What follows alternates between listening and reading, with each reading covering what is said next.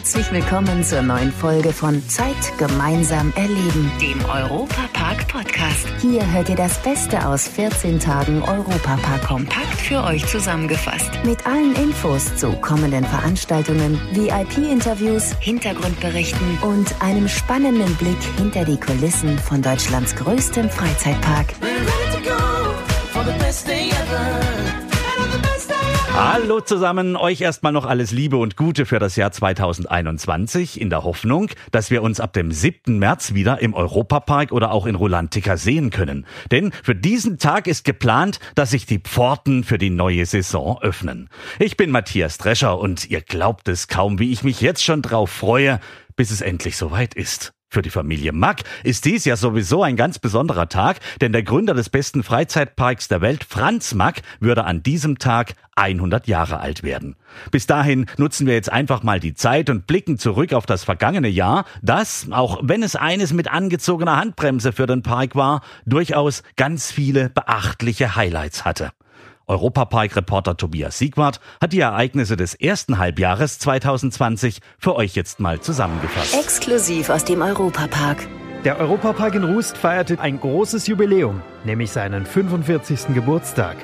Bei dem Alter kommt man ja bald in die Midlife Crisis, aber nicht der Europapark, denn auch dieses Jahr gab es hier wieder einige Neuheiten. Das Anstehen im Wartebereich der Achterbahn Bluefire ist jetzt um einige spannender, im Nord Stream 2 Dome taucht man in die Unterwasserwelt der Ostsee ein und verfolgt den Bau der Pipeline. Der Parkleiter des Europaparks, Thorsten Maron. Was besonders interessant sein wird, dass die Warteschlange durch einen 360-Grad-Dom führen wird, wo ganz viel ähm, Videoprojektion dann zu sehen sein wird. Und mitten im Park gibt es seit Juli ein Radiostudio.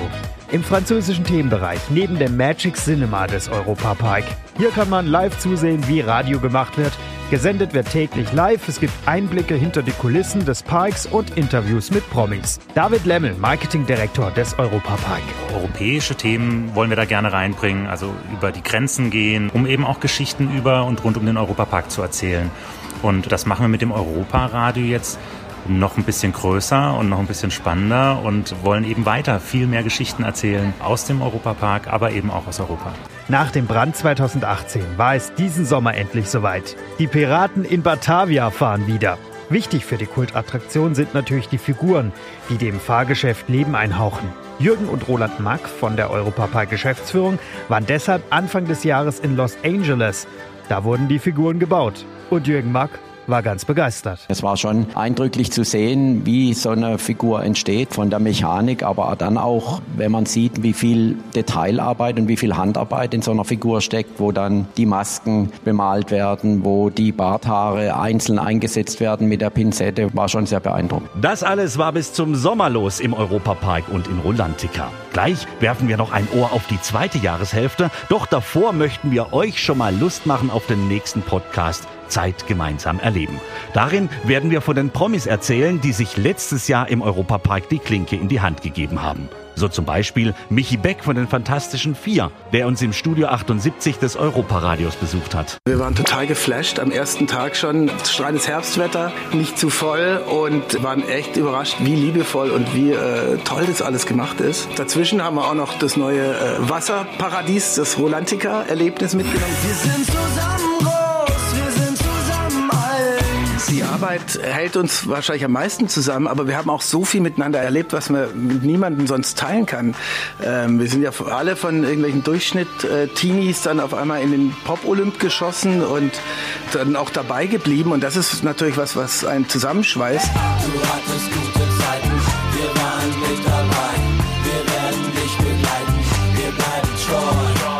hoffen halt inständig, dass wir bald wieder live spielen können. Und das hoffen wir nicht nur für uns, sondern natürlich für die ganze Branche, für alle Musiker, Kollegen, weil es ist wirklich für unsere Branche eine Katastrophe. Manchmal habe ich so ein bisschen den Eindruck, dass die Entertainment-Branche da ganz am Schluss erst auch wieder äh, in, der, in der Verwertungskette steht.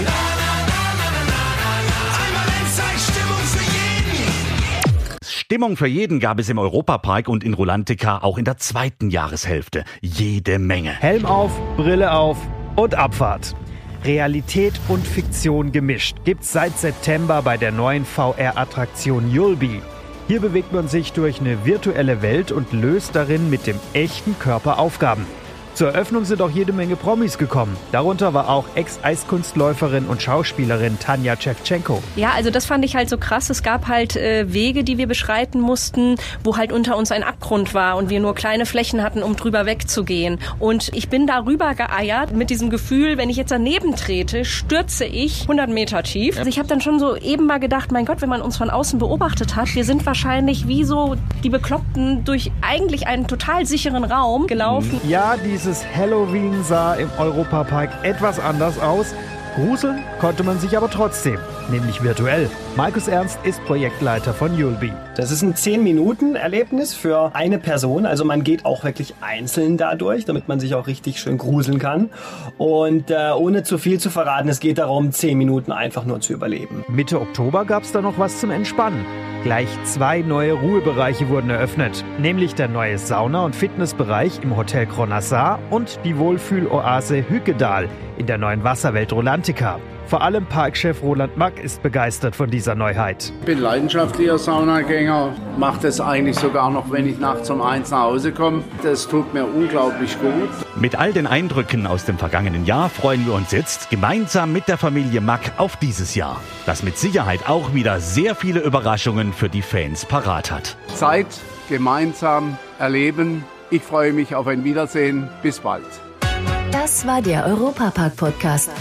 Noch mehr Infos und Berichte aus Europa und Deutschlands größtem Freizeitpark gibt es jeden Tag beim Europaradio auf europa.radio und samstags vormittags auf Schwarzwaldradio. Bundesweit auf DAB Plus, per Web und in der App. Vielen Dank fürs Zuhören und bis zum nächsten Mal bei Zeit gemeinsam erleben, dem Europapark-Podcast.